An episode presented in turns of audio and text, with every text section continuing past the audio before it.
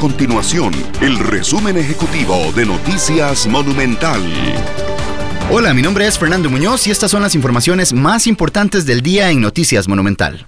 El Ministerio de Salud en Costa Rica contabiliza ya 396 casos positivos del COVID-19 en 53 cantones de las 7 provincias del país.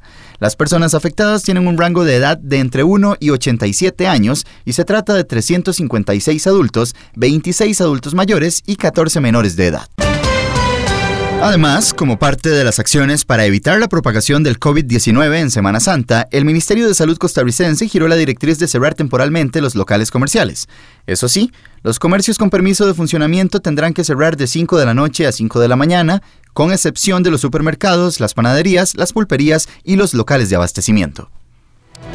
Estas y otras informaciones las puede encontrar en nuestro sitio web www.monumental.co.cr.